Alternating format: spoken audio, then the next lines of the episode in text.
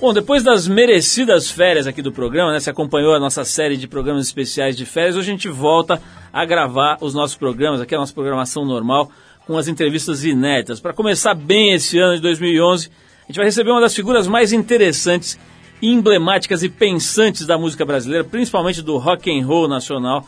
A gente está falando do Lobão, que acabou de lançar um livro incrível que surpreendeu muita gente que não conhecia o talento dele a, ao escrever, que é o livro 50 anos a mil. Lançou pela editora Nova Fronteira, um livro de quase 600 páginas, interessantíssimo, em que ele conta a vida dele bastante movimentada, para dizer o mínimo. A gente vai começar o programa com o Lobão cantando mesmo. A gente vai começar com a faixa Canos Silenciosos, na versão lançada em 2007, do acústico MTV. Dá uma olhada no talento da fera e daqui a pouco ele está aqui para contar um pouquinho mais sobre a vida dele, sobre essa vida bastante zoada que ele vem levando há 53 anos. Vamos lá, Canos Silenciosos, e a gente já volta com o Lobão.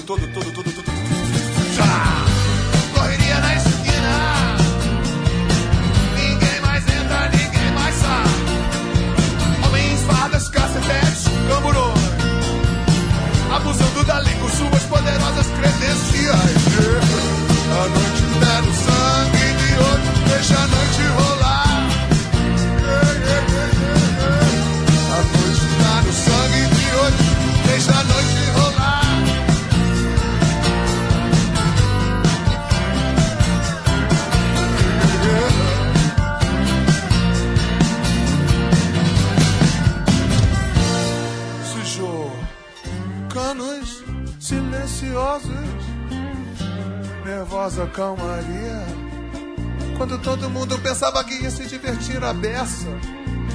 É bem aí que o pânico todo, todo, todo, todo, todo. Correria na esquina. Ninguém mais entra, ninguém mais sai. Homens, fardas, cacetetes, camburões. Abusando da lei com suas poderosas credenciais. A noite tá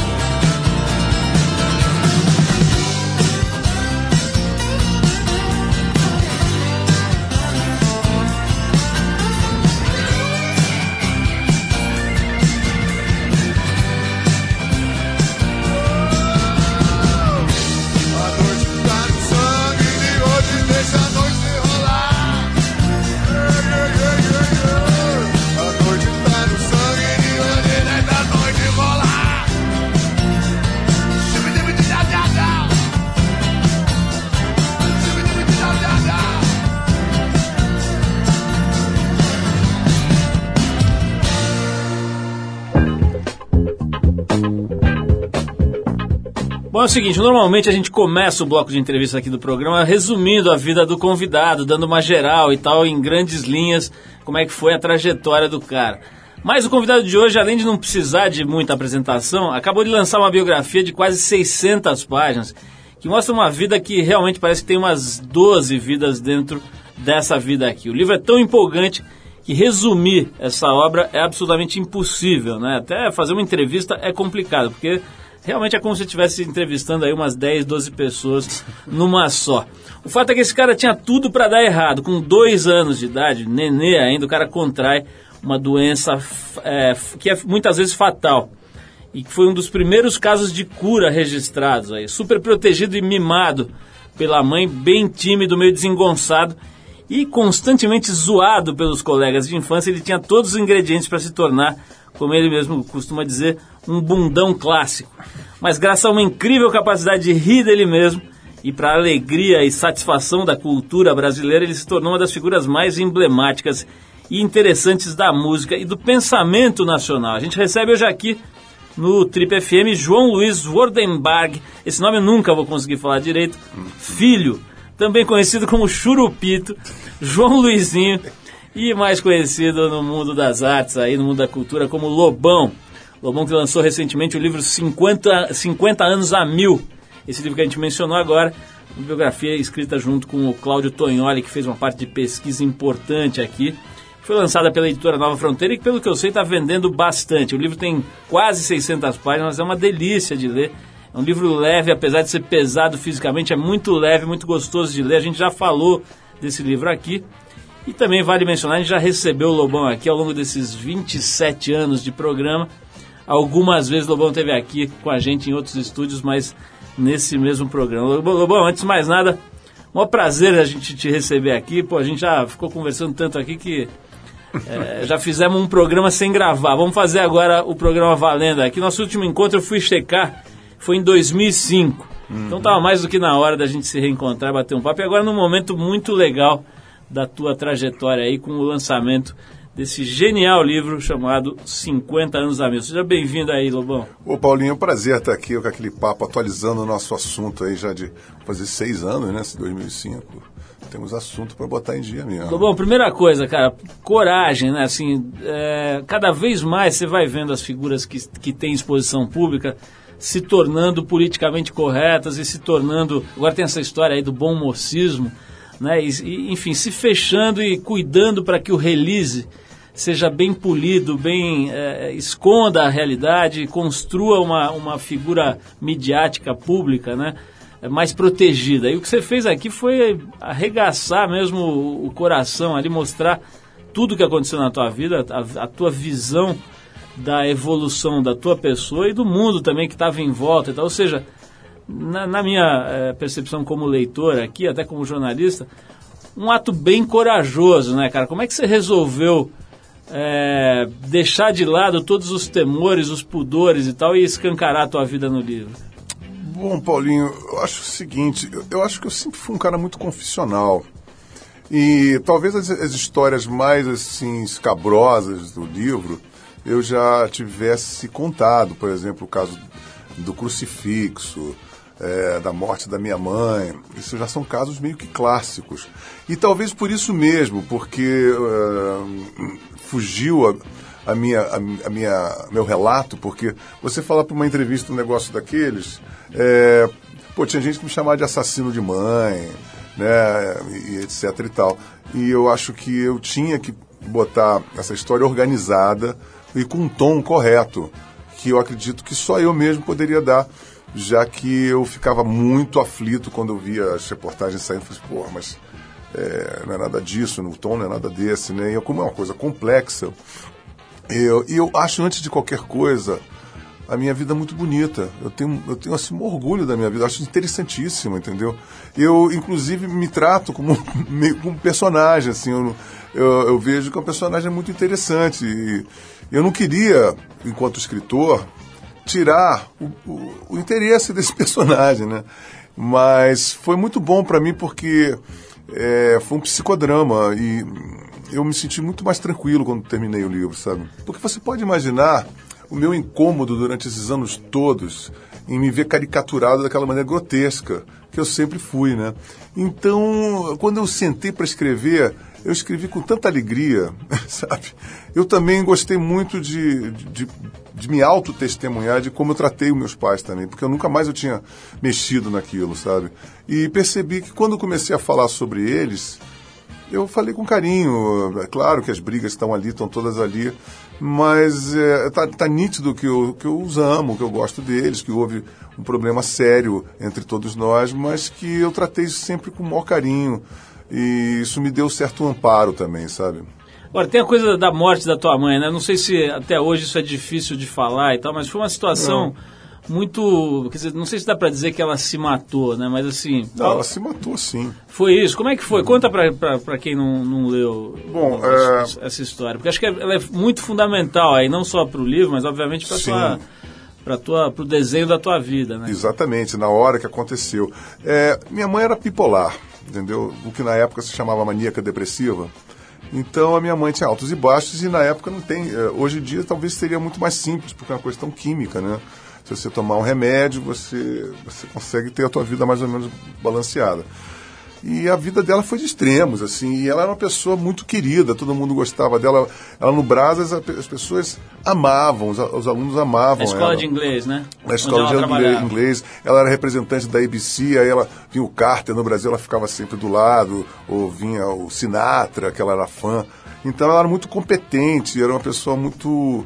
E isso que era o grande problema da minha mãe, porque ela era nota 10, ela tirava nota 10 em tudo, então era muito difícil de você localizar a loucura dela, que ela toda perfeita, era uma dona, dona de casa que fazia as compras de casa, botava a casa toda organizada, era uma CDF, né? Então, uma louca CDF, e- e maníaca, né, obsessiva, é difícil de você. E fora o fato de que eu, eu- também eu- a trama toda ocorre por causa da nefrose, né? Eu tenho muita culpa, porque, por exemplo, o Dr. Rinaldo Denamari, que era o maior pediatra do Brasil e era o xodó da, da clínica do Dr. Rinaldo. Eu fiquei dos 2 aos 12 anos com essa doença. Então, todo ano eu tinha que fazer mil contagens e não sei o quê. E o Dr. Rinaldo falava para mim: Olha, sua mãe te deu a luz duas vezes, porque na verdade quem te curou nem fui eu, porque ela te dava remédios em horas assim, tipo duas da manhã, duas e quinze, e 14, e seis e 17, e ela conseguiu dar heroicamente. Então aquilo é, eu tinha uma gratidão, né, aquela, aquela, aquela eh, proficiência materna. E ela me avassalava com isso, porque eu não podia fazer nada. Imagina, eu tive nefrose ainda mais. E ela obsessiva, juntando tudo isso, eu não podia fazer nada. Eu, eu vivi dentro de um quarto. E até, até hoje eu vivo dentro de um quarto, né? Porque eu carrego os mesmos livros, os mesmos instrumentos. Olha, vamos- nós vamos falar um pouquinho da mulherada, Lobão, porque tem uma tem uma um peso muito importante na tua vida e para quem lê o livro, isso acaba se envolvendo mesmo, né, com as suas relações e namoros e pô, tá casado com uma, de repente se apaixona pela outra. Vamos falar um pouquinho disso?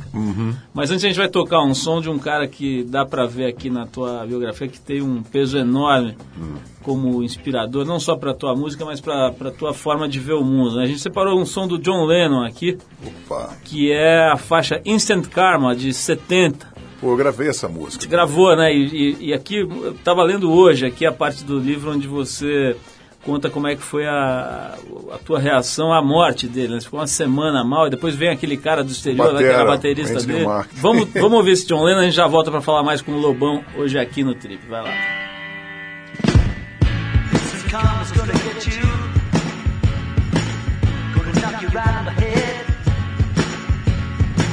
You better get yourself together.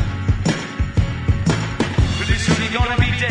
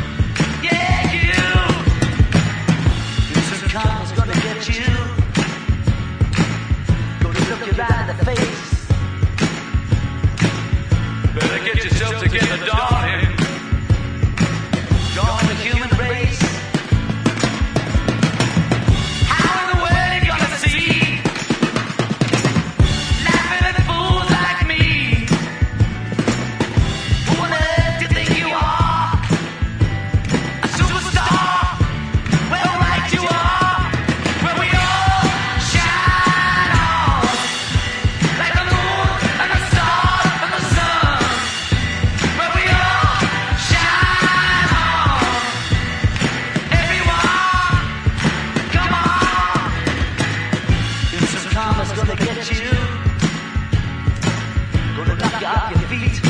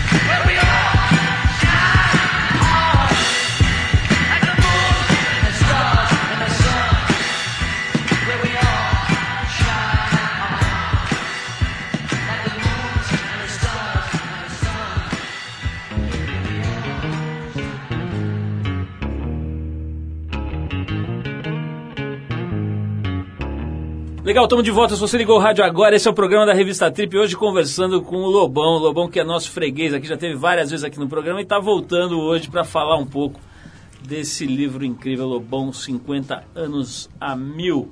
Da editora, qual que é a editora? mesmo? Nova Fronteira. fronteira.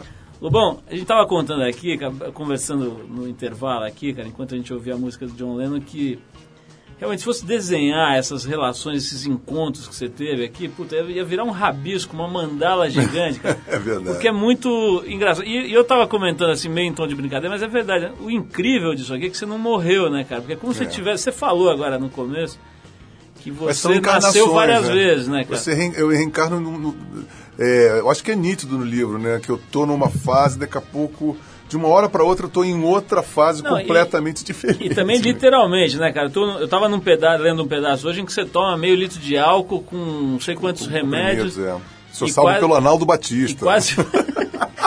não, isso, olha, você acabou. Olha só, você. está fazendo um power trio. Eu, Nós- Arnaldo nós- Batista e Arnaldo Brandão. Nó- Nós, nós, nós temos um troféu aqui, cara, que ele muda de mão e o atual detentor que acaba de passar para suas mãos, o tro- troféu maluco, é o, é o, é o Paulo César Pereira, né? Que ele teve aqui e contou aquela história incrível que ele, ele Foi expulso de uma o suruba único, por cara que. Exatamente, acho que esse troféu agora vai para sua mão, que é o único cara que foi salvo pelo Arnaldo Batista. né? Inclusive, eu que logo depois se joga, se cai. do- joga, e eu passei muito tempo achando que foi por minha causa, entendeu? Isso é E maravilhoso. eu falo, meu Deus. E outra coisa. Como é que tá- você solucionou esse problema? Você perguntou pra ele? Qual que foi? Não, não podia perguntar porque estava uma cenoura, né? Ele estava vegetativo. Eu imaginei que você tivesse encontrado o cara depois. então. Não, a gente, a gente se encontrou cenoura. depois, não, assim, ele mesmo fala isso. O Arnaldo é muito engraçado, porque ninguém podia imaginar, porque o cara caiu do quarto andar, cara, com camisa de força, caiu de cabeça, sem um aparato de braço, né? Porque você vai cair, você põe o braço pelo menos, né? Mas caiu com a cabeça, de, ca- cabeça no chão e derreteu o cerebelo. Ele já estava meio, ele já tomava muito ácido, assim, por exemplo, a gente ia tocar, Pô, ele, pô, ele era fortão, né? Ele, naquela época ninguém malhava nos anos 70, né? Mas ele já malhava, ele tinha umas pulseiras de couro, assim. O cara era mó atletão, assim. E doido, maluco, varrido, assim, meio soturno, né? Ele chegava lá, chegava lá em casa, assim. Eu, pô, meu ídolo, né? Arnaldo Batista, pô, chegando lá em casa, um clavinete Honer, um órgão Hammond, um tralha enorme, botou tudo lá bem assim, silencioso. Eu falei, tudo bem. Ele, sem, sem transição. Eu odeio, eu odeio guitarra Fender branca. Porque a guitarra Fender branca, o irmão dele usava. Eu não gosto de Stratocaster branca. É, eu gosto de Gibson. Tudo assim, meio, sabe, metafórico. Porra, aí o cara era assim. Aí o Arnaldo Brandão, porque aí eu, eu acordo, depois dessa tentativa de suicídio, na Casa de Saúde de Portugal.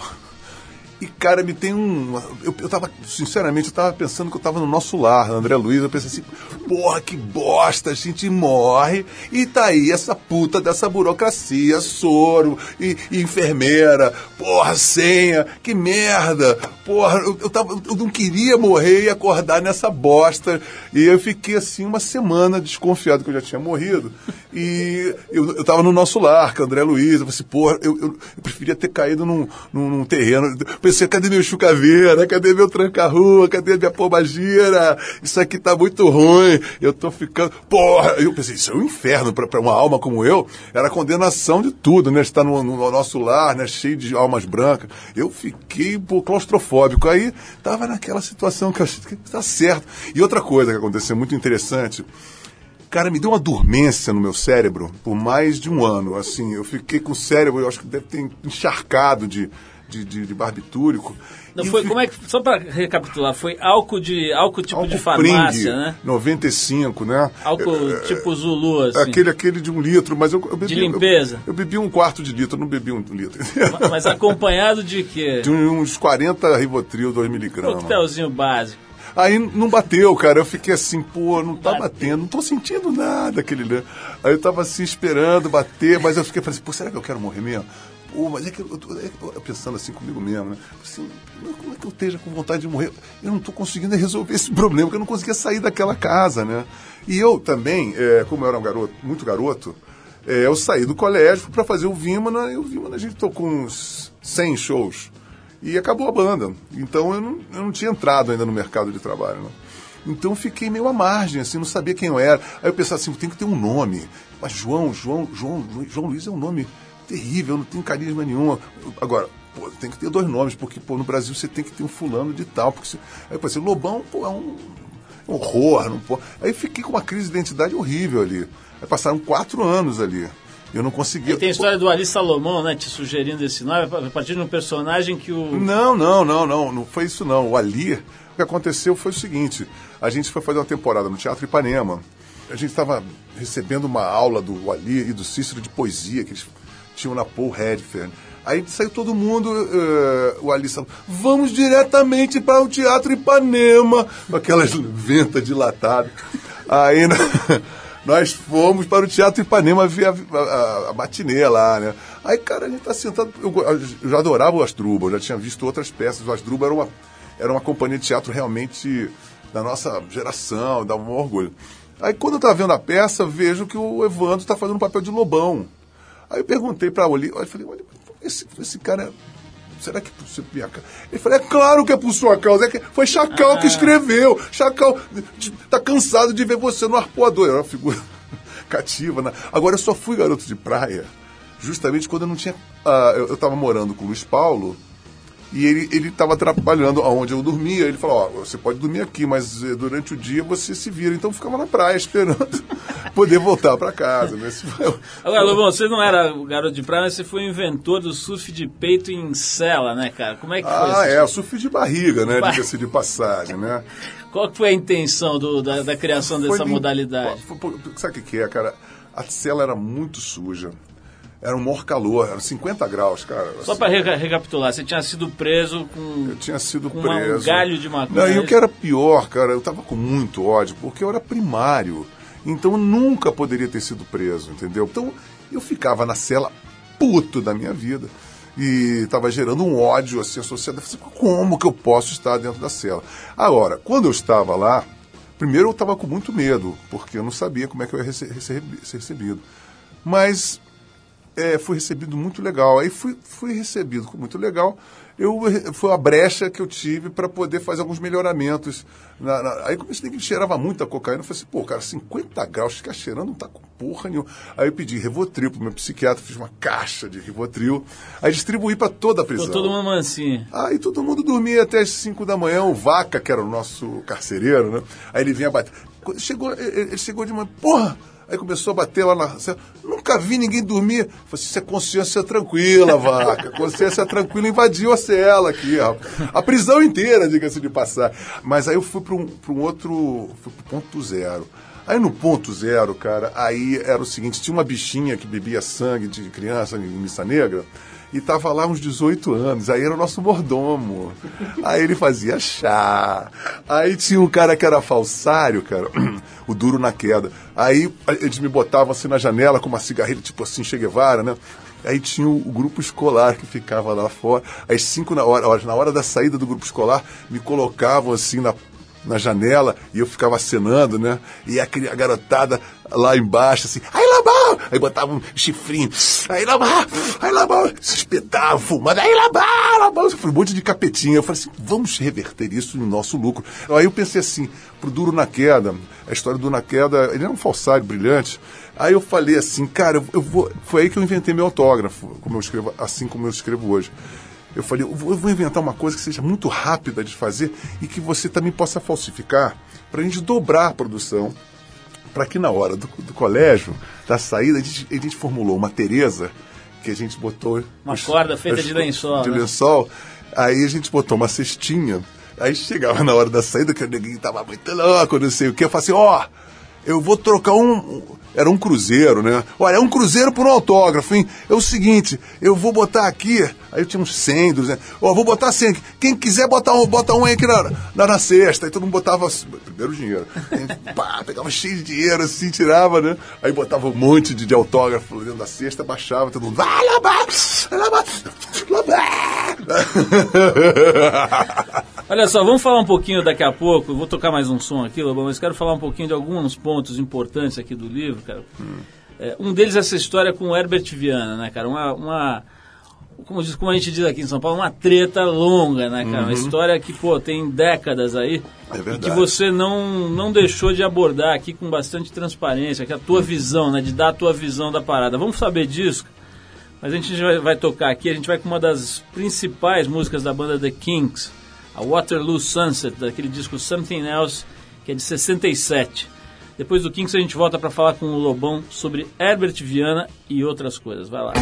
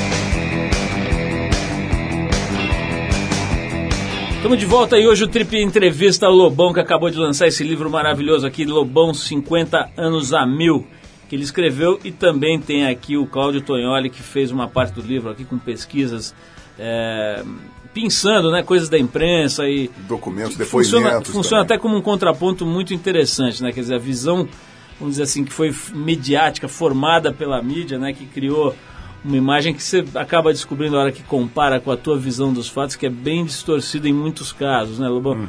Olha só, tem uma, uma outra passagem que é curiosa, cara, da, da, da tua biografia, né?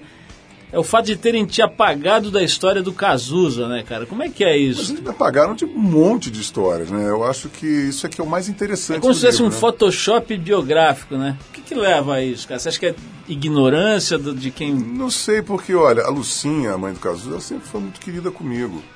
É, sinceramente, eu não sei. Talvez porque eu, eu devo. Ah, eu devo. Ó, a última coisa que eu pensei, talvez foi num, uma homenagem lá do Tim Maia, que pô, ninguém falou nada. Eu parei no Metropólio, parei tudo. E dei um esporro, assim, olha, vocês, depois que o Tim Maia morreu, vocês vão abrir a barriga do Tim Maia agora numa autópsia, vão ter um câncer chamado, sabe o quê? Som livre. Aí peguei dei um esporro neles. Então esperaram o cara morrer, porque aí vocês passaram aí 10 anos ignorando, achando que o cara era maluco, né? Agora, para 12 mil pessoas, né? um silêncio, mal-estar horroroso no Metrópole. Eu fazia assim, agora. Eu, eu mandei parar a banda de Vitória, Vitória Para, para, para, para, para, para, para, para. Eles gravando DVD, assim, porra. Eu falei assim, agora tem um pre presidente da BPD aí, o fulano de tal, tem um presidente da Som Livre, que era o João Araújo. Todos, esses, é, todos esses caras criaram um câncer e mataram Tim Maia, agora estão comendo o cadáver de Tim Maia. A coisa foi mais ou menos assim. Isso Eu- pode ter é, influenciado. eu penso que talvez isso possa, possa ter sido by- bypassado por isso, quem sabe, né? Lobão, vamos resumir um pouquinho, se é que é possível, cara, essa história maluca do, do Herbert Viana ter virado uma espécie de, de obcecado pelo teu trabalho. É mais ou menos isso que se depreende da leitura aqui, né? Como se ele tivesse criado uma obsessão pelo teu trabalho, uma espécie de fã meio maluco que acaba querendo se transformar em você. Rolou uma coisa desse tipo entre você e o Herbert, você acha? Olha, Paulinho, eu quero deixar bem claro, assim como também deixei o livro, que isso é uma impressão minha.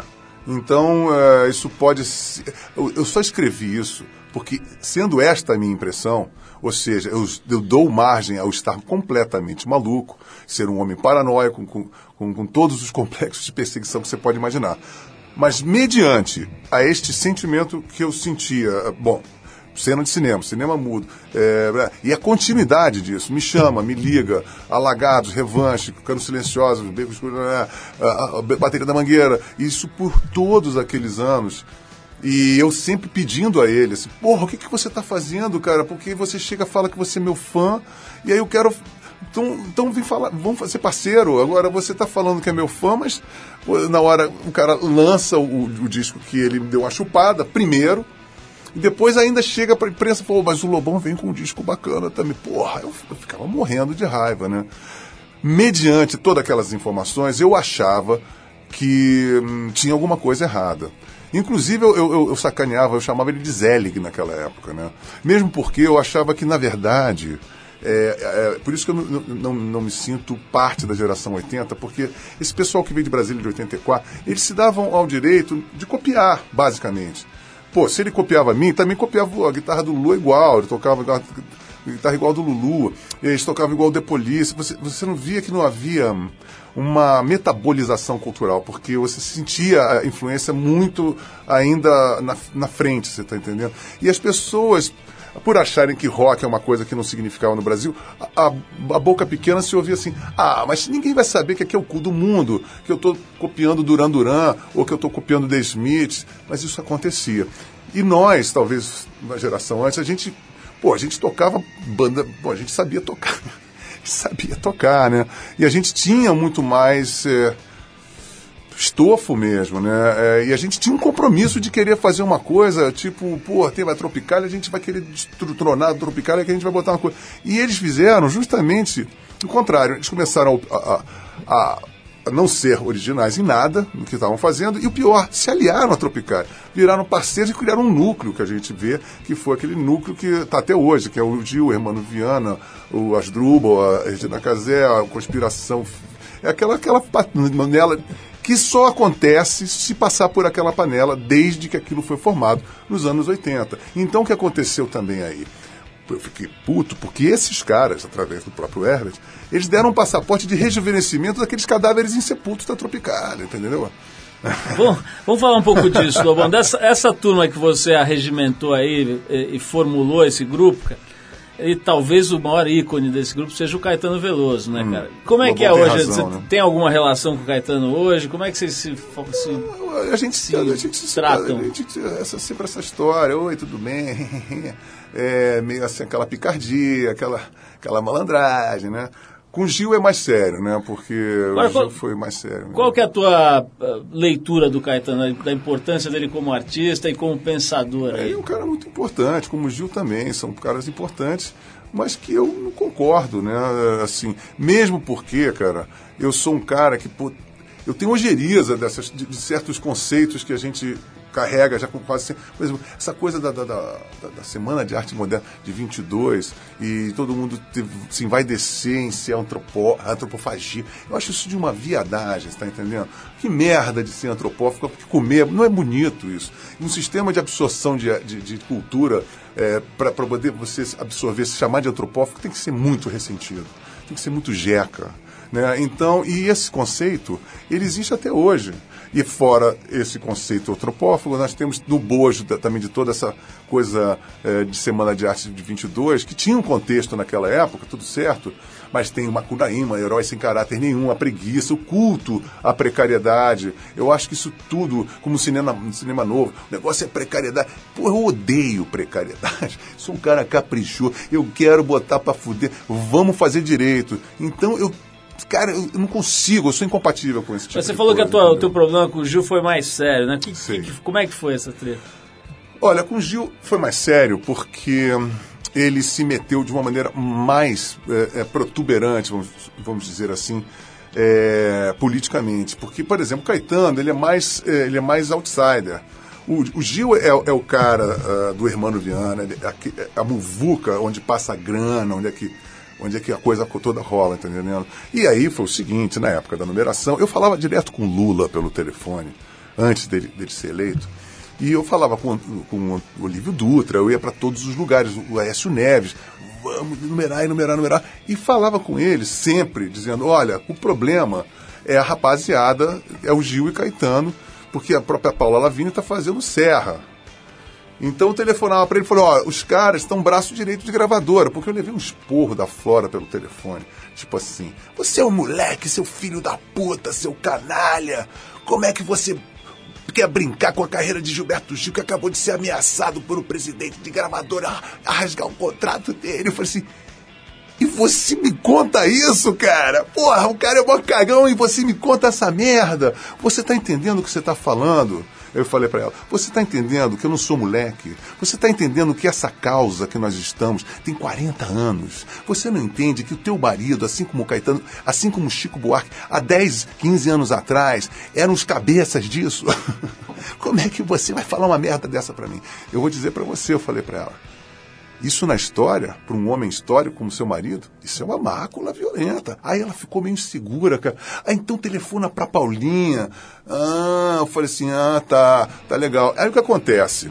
O Gil, ele começa a fazer uma campanha é, gilete, né, vamos dizer assim. Ele fala que ele não, não é muito a favor, mas não sei o que. E começam a escrever né, no jornal. Agora, o problema maior é que eles aceitaram. Eu telefonei pessoalmente para eles assim que nós tivemos a lei. E eu falei, vamos fazer um abaixo assinado, vamos fazer um site na internet e nós precisamos de, de, de ir para o Ministério da Justiça para sacramentar isso. Eu achei Obri- aquilo- Obrigatoriedade da numeração das isso, cópias de pela lei da numeração. E aquilo era uma grande vitória. Aquilo era dobrar as gravadoras de joelho. Aí todo- todos falaram, não foram muito, ah, assim, ex- eh, exultantes, você está entendendo? Porque também rolou uma parada que. Um jogo de xadrez, porque eu ia acabar encabeçando aquilo. E eles teriam que se submeter à minha liderança. Também tem essa questão de fogueira de vaidade na parada. O fato é que na semana seguinte, eu estou em Porto Alegre, e daqui a pouco acontece o seguinte, eu tô na rua, aí tem aquelas rádios que tem aqueles armarinhos, né? Tem uma rádio tocando lá, eu tô tentando pegar uns táxis. Aí daqui a pouco interrompe a, a programação assim, atenção, senhoras e senhores, em edição extraordinária, nós temos que avisar a notícia de que o roqueiro Lobão foi encontrado morto em Brasília, por overdose de cocaína, o corpo está sendo ex- exum- é, autopsiado, no, no- no detalhes, né? A minha mulher ficou enlouquecida, ela é gaúcha, todo mundo pensou. E eu tive uma sensação agradabilíssima de saber qual era a reação das pessoas diante da minha morte, né? E nessas, cara, toca a Mônica Bergamo, telefone e fala: Lobão, você sabe o que está acontecendo com você? Eu falei assim: olha, eu já estou morto aqui no sul. O que, que você tem para me dizer em, São Paulo? Aí ela me diz assim: Pô, você sabe que o, o- o Caetano e o Gil estão acabando com você, né? Eu falei assim: não. Aí eu ingenuamente, eu falei assim: não.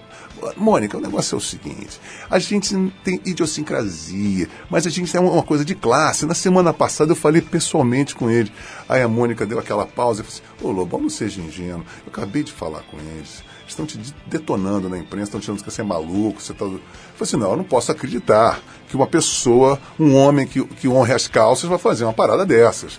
Porque o que era o mais. Se houvesse alguma desistência, o que seria eh, direito fazer? Me telefonar. Dizer, olha, eu mudei de ideia. Não vou assinar porque você é maluco, ou seja lá o que for. Aí sim.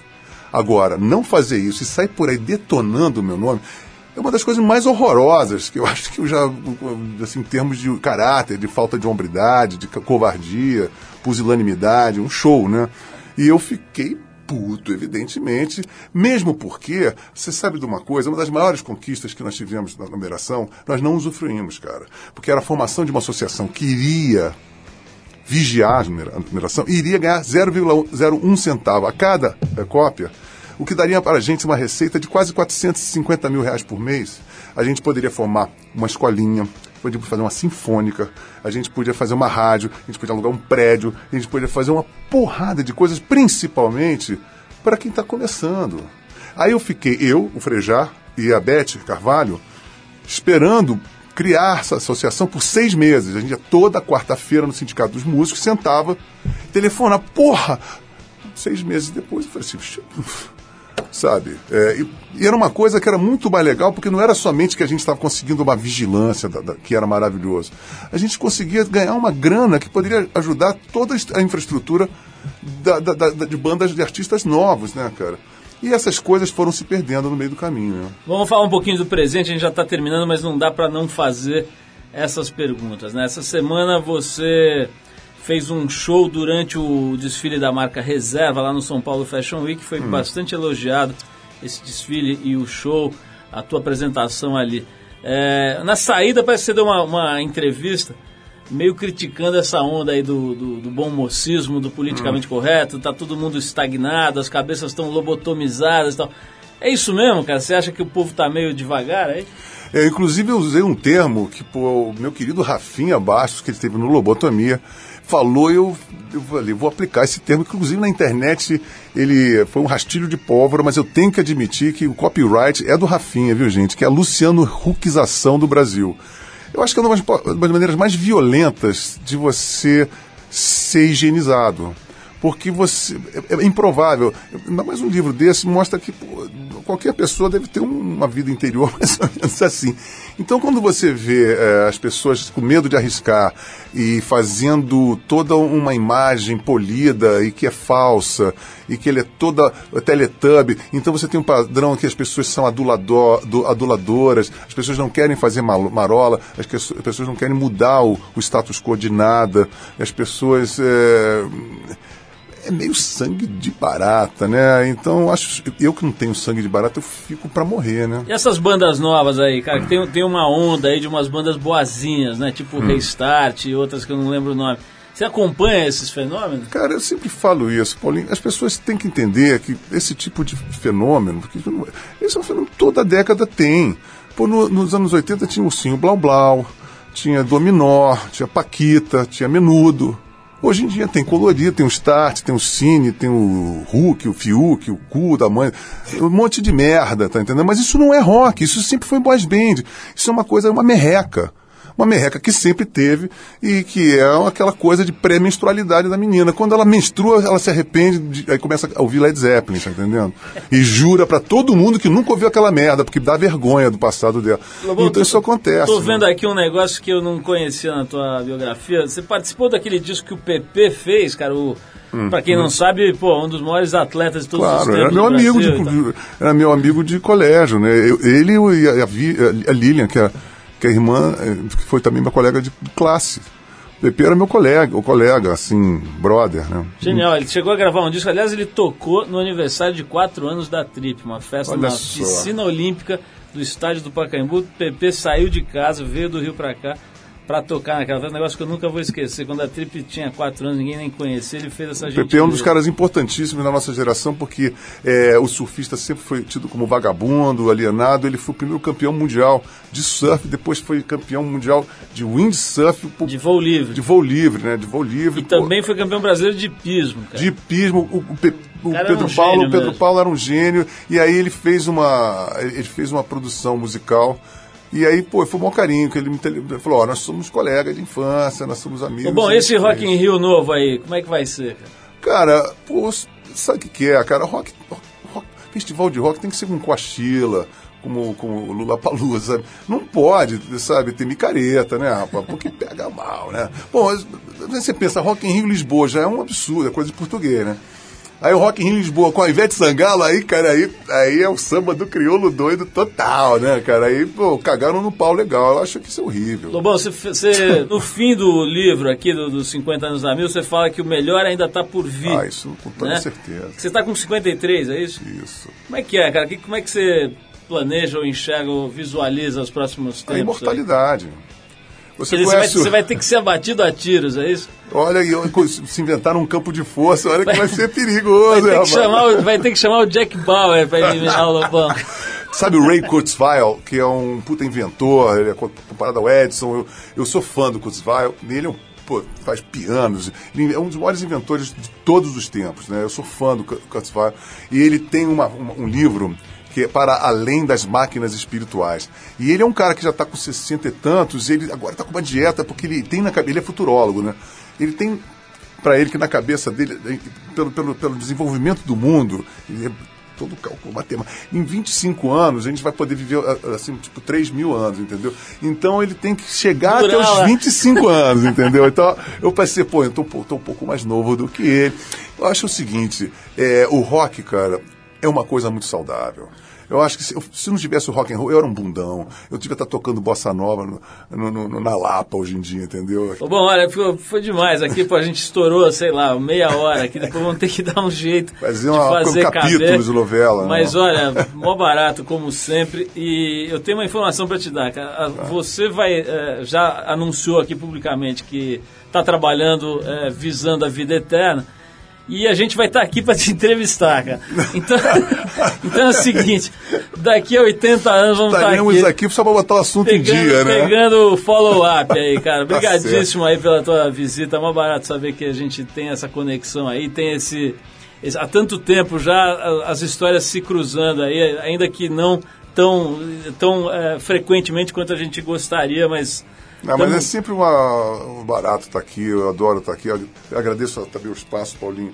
E eu me sinto super em casa também, você sabe disso, né? Como dizem aí agora na- no- no- nas periferias, nos morros, tamo junto. Junto e misturado. É isso aí.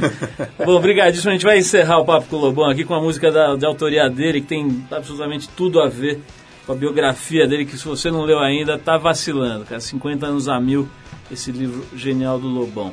A faixa é Vida Louca Vida na voz do saudoso Cazuza, amigo íntimo do Lobão, como você vai poder comprovar lendo o livro também. Lobão, obrigadíssimo mais uma vez. Eu que agradeço, E Paulinho. vamos ouvir um pouquinho do Cazuza aí para relembrar essa outra figuraça da música brasileira. Vamos lá.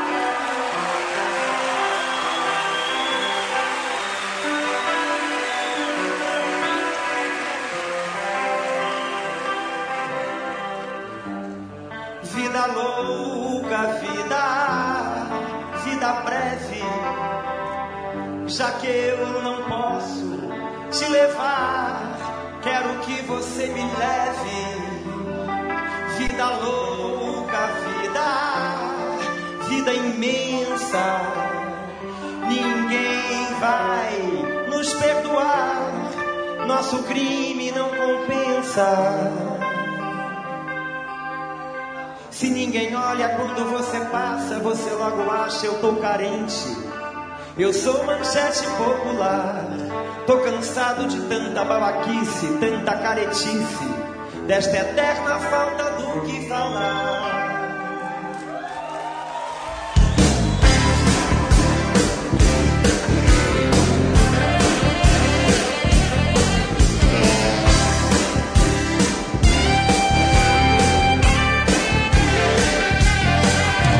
Se ninguém olha quando você passa, você logo acha que a vida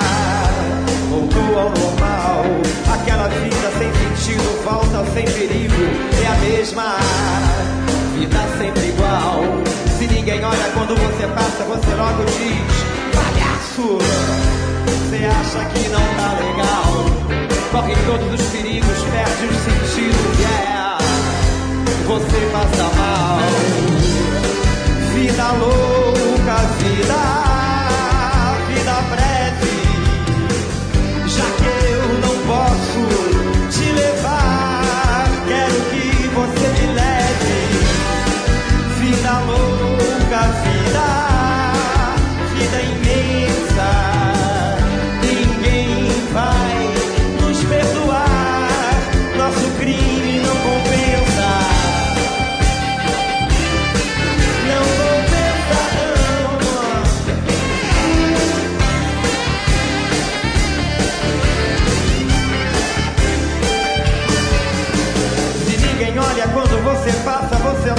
eu tô carente. Eu sou manchete popular. Eu tô cansado de tanta caretice, tanta babaquice. E essa eterna falta do que falar. Vida louca, vida, vida breve.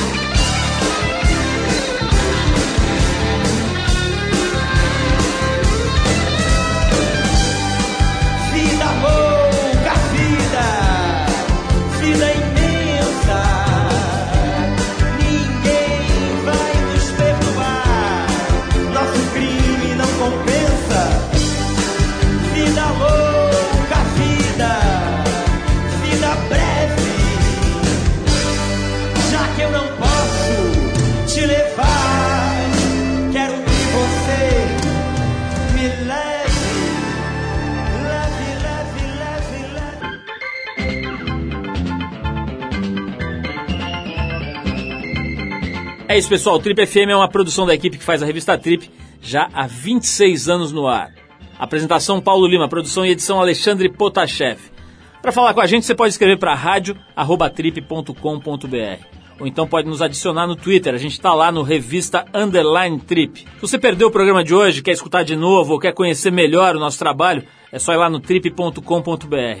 Lá você vai encontrar um arquivo com centenas de entrevistas feitas aqui nos últimos 10 anos. Você vai poder escutar no site ou baixar para o seu computador, para o seu tocador de MP3 para escutar a hora que quiser, onde quiser. Se quiser escutar correndo, fazendo ginástica no carro, tá lá, é só baixar. Bom, na semana que vem a gente volta, nesse mesmo horário, com mais um Trip FM. Abração e até a próxima.